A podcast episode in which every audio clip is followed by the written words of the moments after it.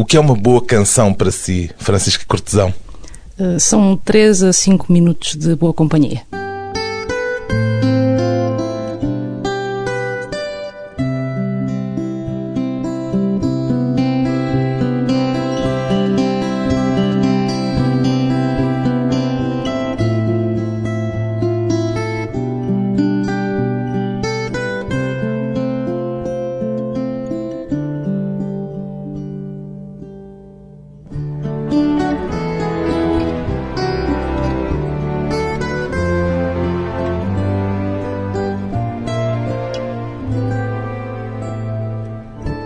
Francisca Cortesão, 32 anos, cantora e compositora. Gosta da expressão cantautora, Francisca Cortesão?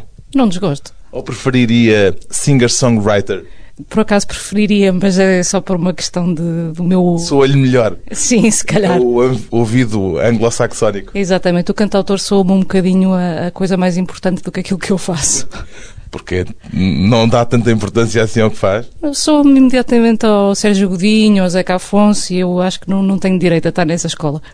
Pois bem, Francisca Cortesão é também Minta, no projeto Minta and the Brook Trout, que tem um novo disco chamado Slow. É uma cantautora sem pressas, a avaliar pelo título deste disco, Francisca Cortesão. Sim, sem pressas, sem pressas. E este slow vem do tom que o disco ganhou ou foi uma predisposição à partida quando começou a escrever as canções já com a ideia de o tornar lento? Foi, foi um, uma ideia que se foi insinuando à medida que as canções foram ganhando forma. Essa ideia de slow. Porque gosta de dar tempo a que a canção se desenvolva com tranquilidade? Acho que porque não tive outra alternativa. Elas resolveram surgir devagarinho desta vez. Este é o quarto disco de Minta and the Brook Trout. Mudou alguma coisa de essencial desde a estreia em 2008? É o terceiro disco inteiro. Sim, é o quarto sim. com o EP inicial. Sim, sim, sim. É, acho, que, acho que vai mudando. Vai mudando. Organicamente, como se diz hoje em dia, vai mudando. Acho que não há mudanças abruptas de uns discos para os outros, mas, mas eu sinto que é uma banda muito diferente de quando começou em 2008. O que é que diria que é essencialmente diferente? A minha maneira de cantar, a minha maneira de compor e as... Ouve-se e reconhece-se naquilo que está para trás ou por vezes já tem dificuldade em reconhecer esses primeiros discos e as primeiras gravações? Reconheço, sem dúvida nenhuma, mas, mas sinto alguma distância. Gostando ou com incomodidade? Uh, gostando, quase sempre. Gostando quase sempre. Mas o que é que é diferente na maneira de cantar? Eu acho que era assim um bocadinho mais uh, intenso e mesmo os tons que eu fui escolhendo foram mudando um bocadinho com o passar do tempo. A minha voz também muda com a idade e acho que tenho uma voz mais grave agora do que tinha quando comecei a gravar os discos de Minta. E a intensidade que tinha antes, para onde é que foi? Não sei bem, arrumei-a. Mas continua a fazer música de forma intensa, aposto. Sim, sim, sim. Eu digo, acho que as, as próprias canções são se calhar um pouco mais. A temática é um bocadinho mais tranquila, se calhar não vou necessariamente escrever sobre conflito, que acho que era quase sempre o que me puxava antes e agora não necessariamente. E o que é que a puxa agora? Não sei bem, às vezes mais uma coisa de observação que não era. Avaliar tanto... por este disco há pequenas histórias, são pequenos Sim. fragmentos de histórias que se podiam quase juntar num, num livro de microcontos. Eu gosto, gosto muito dessa ideia.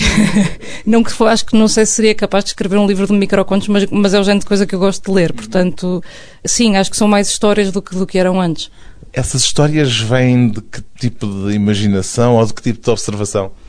Vão surgindo e, e, algumas se calhar têm uma base mais concreta, outras são juntar de, de várias coisas de, e vêm de, de, sonhos ou de, ou de coisas que são observadas ou de outras músicas que eu ouço, não, eu nunca sei bem, bem exatamente onde é que vem. Sonhos também? De sonhos também, há uma delas que sim, há uma delas que é sobre estar a ver uma banda e, e tinha a ver com um sonho que eu tive. E de observações é aquilo que vai colhendo à sua volta? Sim, e da, da minha própria observação e da minha própria auto-ironia, acho eu, um bocadinho. Na sexta-feira atuam no CCB, vão apresentar o disco, digamos assim. É a primeira vez no CCB? Não, nós tocámos lá com o Old Jerusalem em 2013, se eu não estou em erro, quando tinha saído há pouco tempo o nosso Olímpia e ele tinha lançado um, um, EP. Na altura foi uma, uma primeira parte. Mas em nome próprio, digamos assim? Em nome próprio, sim. sim. E há responsabilidade acrescida por isso? Ou uma sala é uma sala, seja ela qual for, e o que interessa é quem lá vai. É uma sala de que eu gosto muito, já tive a oportunidade de tocar lá dessa vez, também enquanto membro da banda do, do Bruno Pernadas, também no pequeno auditório, também foi um concerto que eu gostei muito. É uma sala de que eu gosto, portanto, isso deixa-me contente. Com que estado de espírito é que encara o concerto? Com entusiasmo, com alguns nervos, mas com entusiasmo. Nervos? Sim, sim, claro.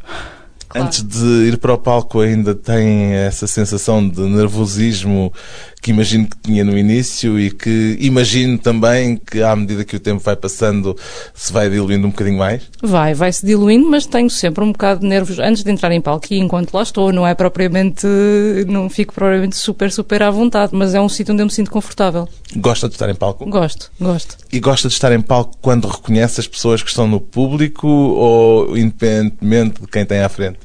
Não é independentemente de quem tem à frente, mas às vezes sabe muitíssimo bem ter pessoas amigas e conhecidas, sabe muitíssimo bem também ter pessoas que não se sentem propriamente amigas, são pessoas que se vai vendo. Ou reconhecendo de concerto para concerto. Exatamente, exatamente. Isso é uma coisa que me deixa mesmo muito contente e, e que acontece.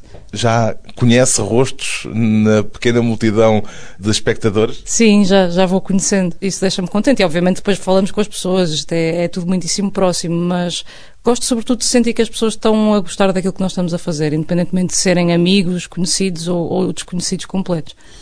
Há quem a trate por Minta, Francisca Corteção? Sim, há. É um pouco estranho. É um bocadinho, mas Francisca também é um nome que muito pouca gente me chama, portanto. O que é que lhe chamam? Chica, normalmente. E Minta vem de onde?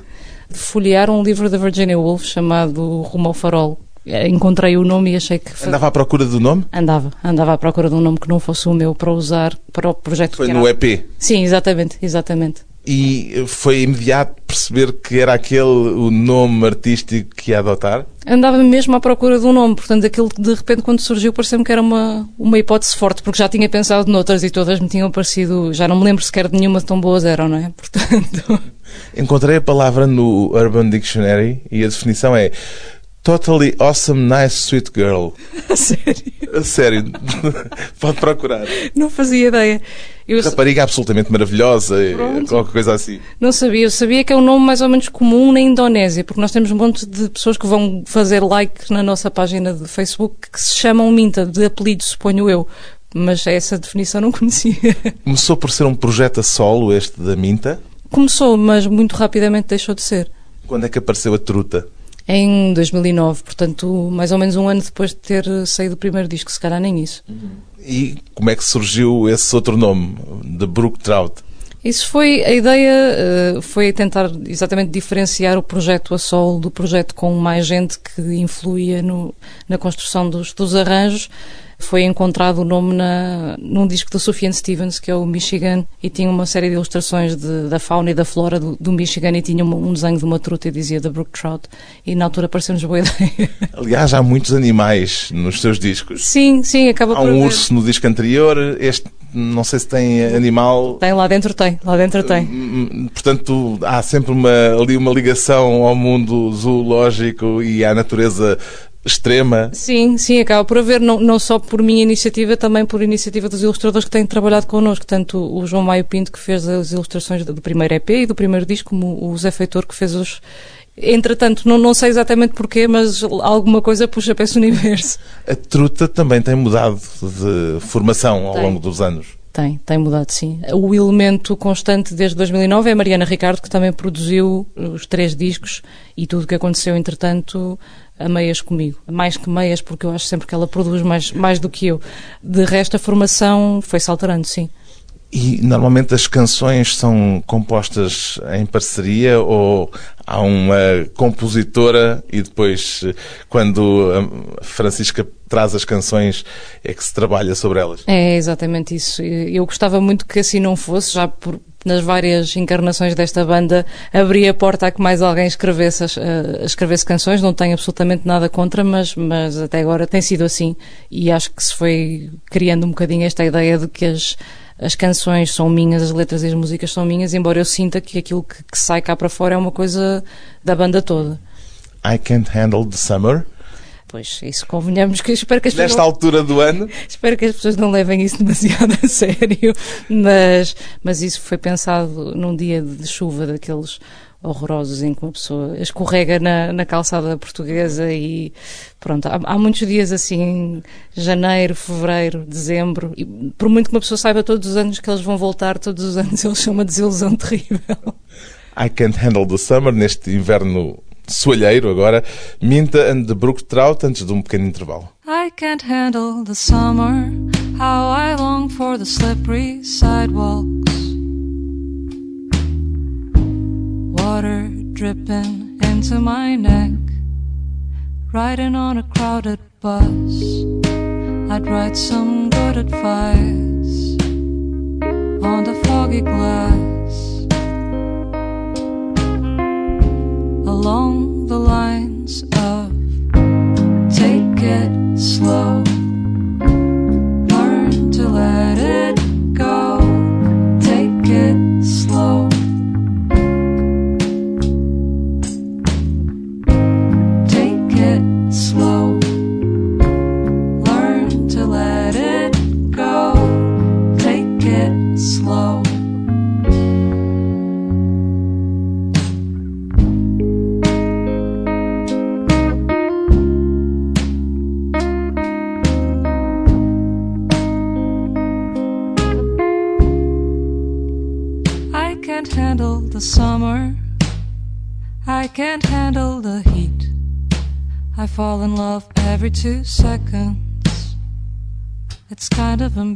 sing.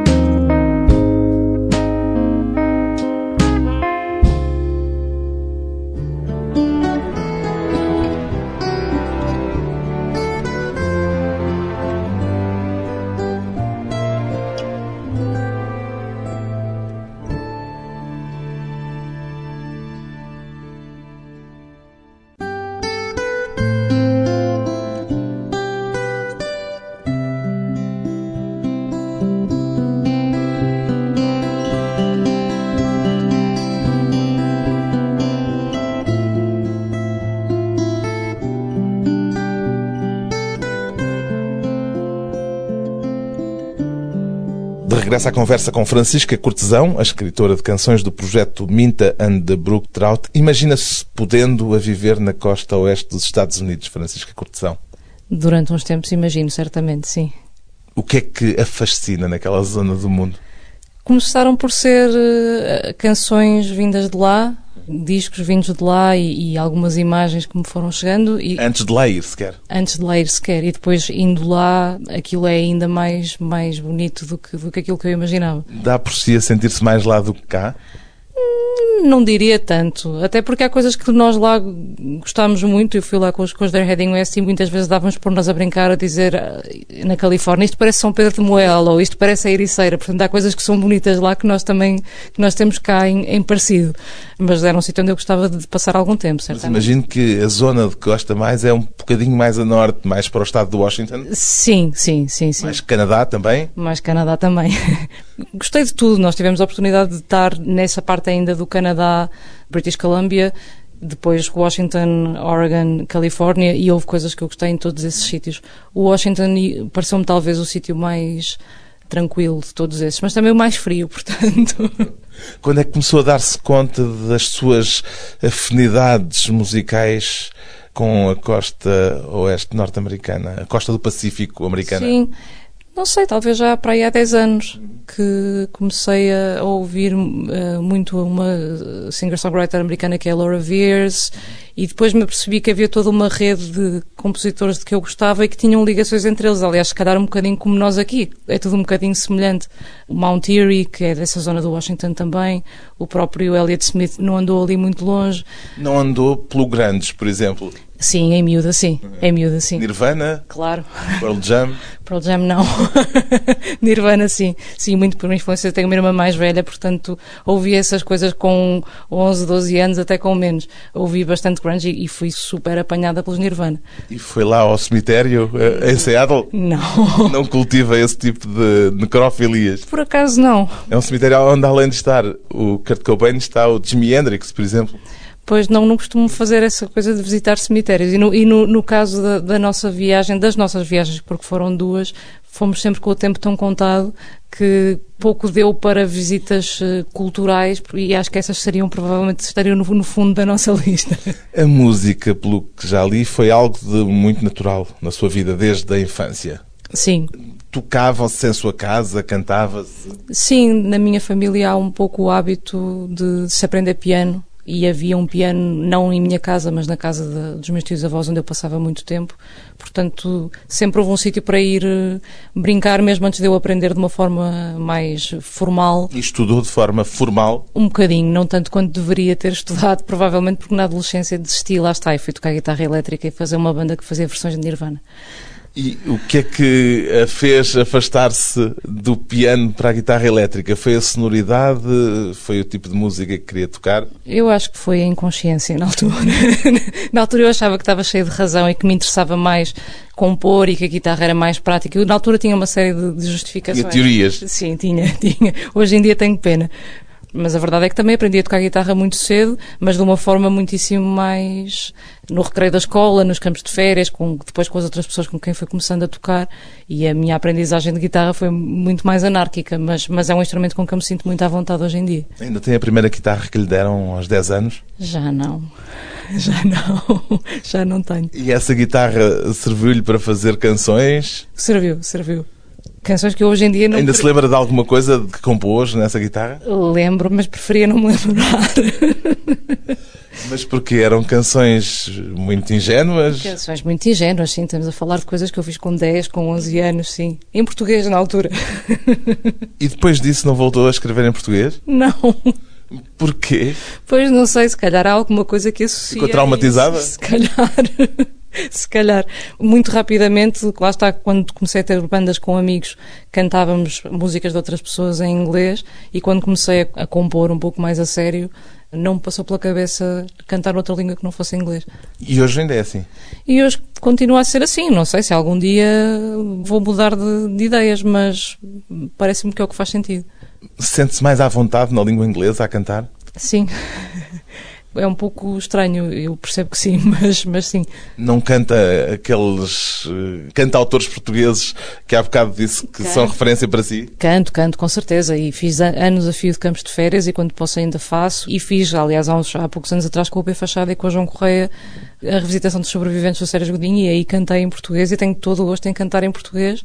Tem é que ser músicas bem feitas. O que é que lhe dá mau jeito no português? É compor, não sei, não- de facto é isso, é mau jeito, não me jeito. Porque a música não encaixa, porque as palavras lhe parece que sobram. Já não tento sequer há muito, muito tempo. Não tento há muito tempo. Houve alturas, mas já nem sei, se calhar há mais de, há mais de 15 anos que não tento sequer abordar a ideia de escrever uma canção em português porque não, não, não me lembro disso. Os seus gostos musicais sempre foram na linha daquilo que hoje considera bom gosto ou passaram por períodos de guilty pleasure também? Na altura não seriam guilty pleasures pela certa. Lá está, quando era Nunca adolescente. gostou daquelas fuleiradas que depois, uns anos mais tarde, dão para uma pessoa se arrepender um bocado?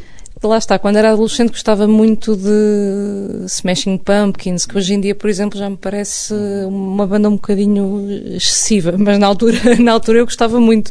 É isso, não, nunca senti na altura que aquilo fosse um, um guilty pleasure. E, e acho que, aliás, essa expressão do guilty pleasure é um bocadinho.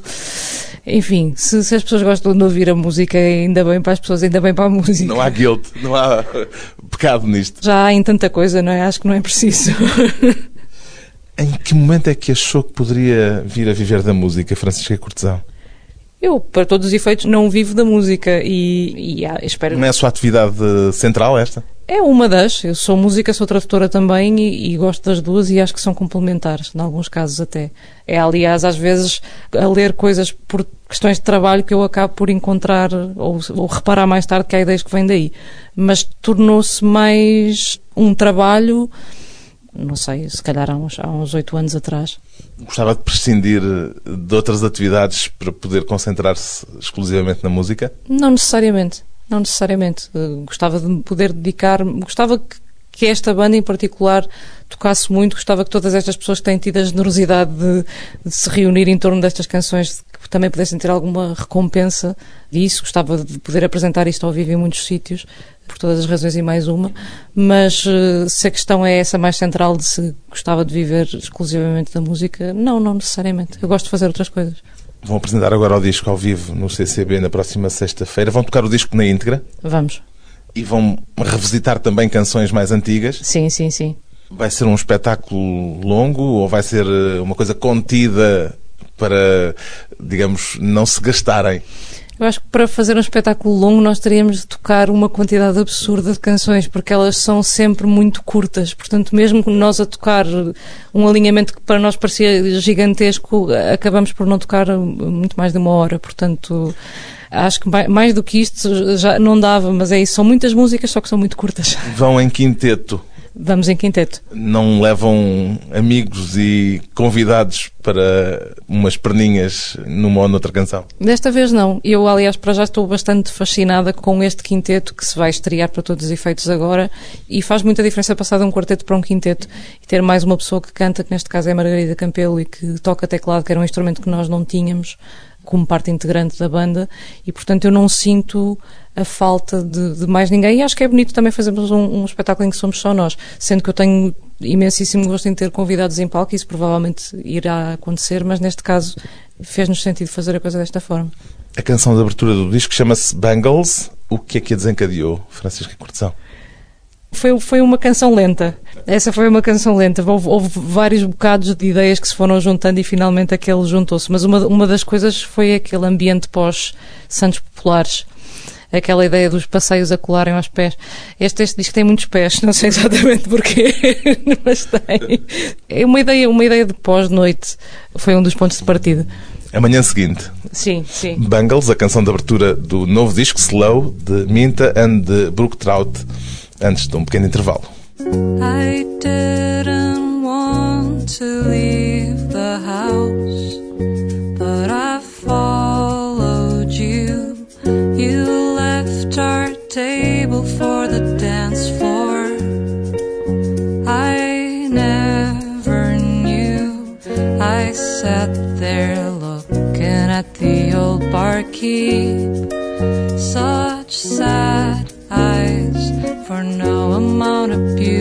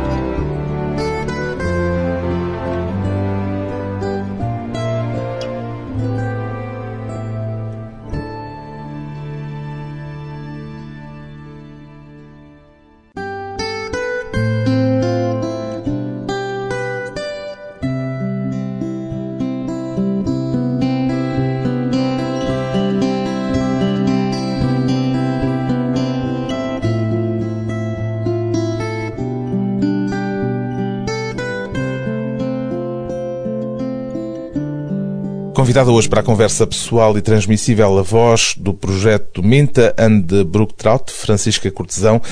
O processo criativo de Minta and Brooktrout é diferente do processo do outro projeto permanente que tem, os They Are Heading West. Francisca Cortesão. É, porque em They're Heading West somos três a, a compor. Há duas pessoas em comum das duas bandas, que sou eu e a Mariana Ricardo, os outros dois elementos, o São João Correia e o Sérgio Nascimento, sendo que nós as duas temos as nossas canções, o João Correia tem as dele também, e, e muitas vezes, na maior parte dos casos, aliás, limitamos-nos, limitamos-nos, salvo seja, mas a pegar em canções que já, já existem e a fazer como se fôssemos uma banda de versões das nossas próprias músicas. Portanto, é uma banda em que não há esse objetivo de compor e de compor em conjunto. A ecologia do grupo também imagino que é diferente. É muitíssimo diferente também por causa disso. E porque todos os meses vamos tocando com convidados diferentes e, portanto, absorvendo também o repertório de outras pessoas. As canções vão-nos chegando de uma forma que. A última maneira como uma canção chega a The Heading West é sermos nós todos a escrevê-la. É muito variável a ecologia das diferentes formações consoante as pessoas que a compõem. Estou a lembrar-me, por exemplo, que participou, creio, durante um período com o David Fonseca, Sim, na banda sim. do David Fonseca. Sim, sim, sim. E foi um período ótimo. Eu, eu gostei muito de, de fazer parte da, da banda que acompanhava o, o David Fonseca ao vivo. Nunca tinha tido essa experiência desse género de palcos, desse género de públicos. E aí fui eu que fui, entre- entrei numa, num comboio que já estava em andamento e fui muitíssimo bem recebida e foi uma experiência de que eu gostei muito. Mas sim, eh, uma banda é, é um grupo meio fechado de pessoas. Pá, há bandas mais fechadas e outras menos. Os, os The Heading West são um, um caso raro de uma banda muito hospitaleira, não é? Passamos a vida a fazer concertos e a convidar as pessoas para eles e, e quase raro é estarmos só os quatro. Mas sim, qual- Gosta mais de se sentir a controlar ou de se sentir num comboio que não é seu, em movimento a grande velocidade? gosto muito das duas coisas. É ótimo estar numa banda, como foi o caso enquanto toquei com o David Fonseca, como é o caso quando participo no, no espetáculo do Bruno Pernadas, na versão 9 ou, ou 8, ao vivo, e aí só tenho que aparecer nos ensaios, cantar a, a minha parte ou tocar a minha parte e, e desfrutar e não tenho que pensar em logísticas nem em coisa nenhuma. É uma maravilha, mas Isso é prazer, pensar na logística ou é só desgaste? É necessário. é necessário, mas desgasta, sério, claro que sim. Claro que Ao sim. mesmo tempo, também permite fazer as coisas à sua maneira, de uma forma mais apropriada àquilo que é a sua visão do espetáculo, por exemplo. Sim, e, e eu tenho a sorte de estar muito bem acompanhada nessas questões logísticas em, em ambas as bandas em que estou mais, mais tempo. E, portanto, essas questões desgastam, mas, mas é, são necessárias e não me custa assim tanto tratar dessas coisas porque, porque de facto é isso, é, é, é preciso. Como é que se atiraram para a costa oeste dos Estados Unidos com o The Heading West?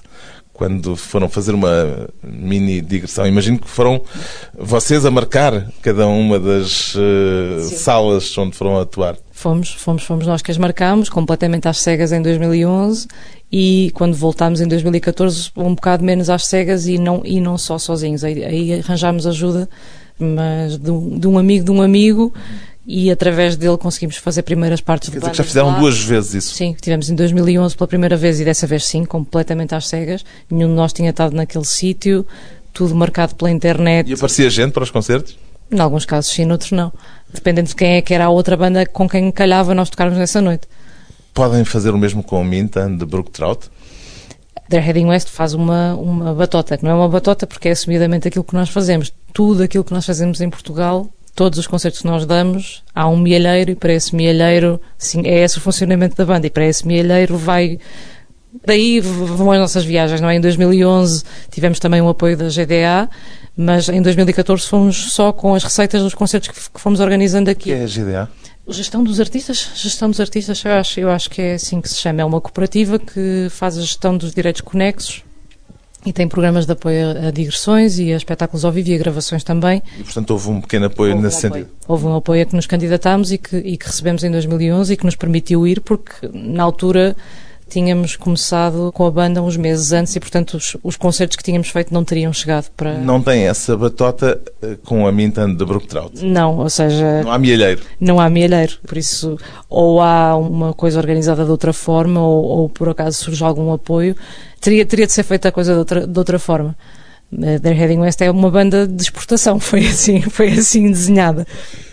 Minta também lhe parece que tem possibilidades de exportação ou parece-lhe que é uma música, apesar de tudo, menos internacionalizável? Acho que é igualmente internacionalizável, tanto que o disco anterior acabou por ter uma, uma edição norte-americana, uma editora muito pequena em Filadélfia, mas foi um interesse que surgiu da parte deles, porque a internet tornou o, o mundo mais curto em algumas coisas e em algumas coisas melhor, e portanto eu acho que esse género de coisa pode tornar a acontecer e nós podemos procurar isso e acho que, e acho que o vamos fazer é uma banda, acho eu, tão internacionalizável como The Heading West. E se surgisse a oportunidade, iria para as mesmas zonas para onde foram com o The Heading West? Com certeza que sim. Quando me deixarem voltar lá, eu volto. Esses pequenos concertos eram concertos onde ninguém vos conhecia, evidentemente. Sim, sim. Houve algum padrão de reação à vossa música? Um padrão não diria, mas, mas tanto em 2011 como em 2014, sempre que tivemos assim um público atento, ou sempre que tivemos público, porque houve de facto alguns casos caricatos em que não estava ninguém a ver, não é? Sobretudo da primeira vez que fomos desta outra. Eram o quê? Pequenos bares? Pequenos bares com, em que havia as pessoas a jogar bilhar lá ao fundo e estávamos nós a tocar e não estava ninguém a ver, não é? Isso aconteceu.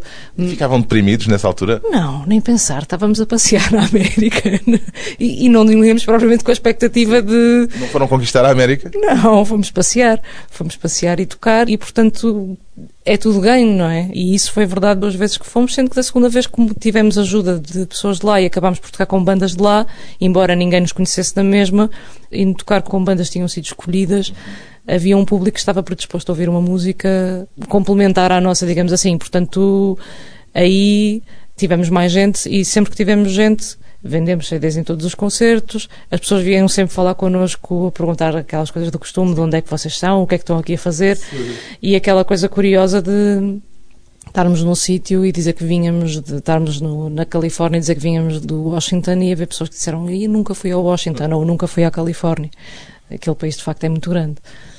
A ideia de passar um semestre no estrangeiro agrada-lhe? Já me agradou mais. Quando estudava, cheguei a pôr essa hipótese e cheguei a pôr a hipótese de continuar a, a estudar e depois acabei por me ficar pelo mestrado e não e não Estudou o quê? Mais.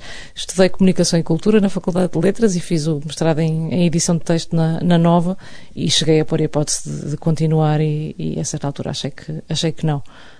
A canção que encerra este disco chama-se justamente A Semester Abroad. Sim, sim, sim, sim, sim, chama parte de alguma experiência pessoal ou é apenas uma mais uma imaginação ficcional é. para uma canção? É, essa, essa é, um, é um disparate completo e é completamente ficcional. My heart is solid gold, I always do what I'm told, é assim? Eu? Hum, mais ou menos. mais ou menos. A Semester Abroad, então, com Minta de Brook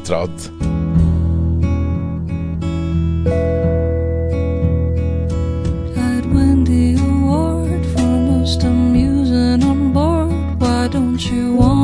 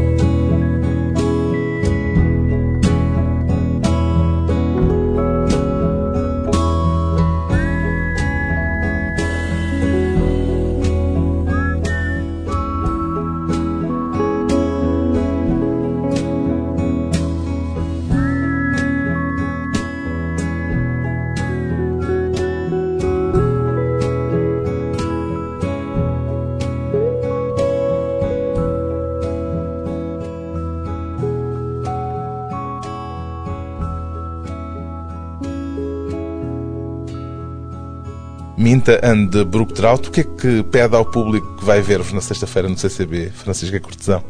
Que apareça. Só. Só. Basta marcarem presença. Basta marcarem presença e É permitido trautear? Claro. Claro que sim. O sing-along não é pecado. Não, antes pelo contrário. A promessa de uma noite de canções novas e de algumas de discos anteriores, Minta and Brook Trout sobe ao palco do CCB na próxima sexta-feira, a partir das nove da noite.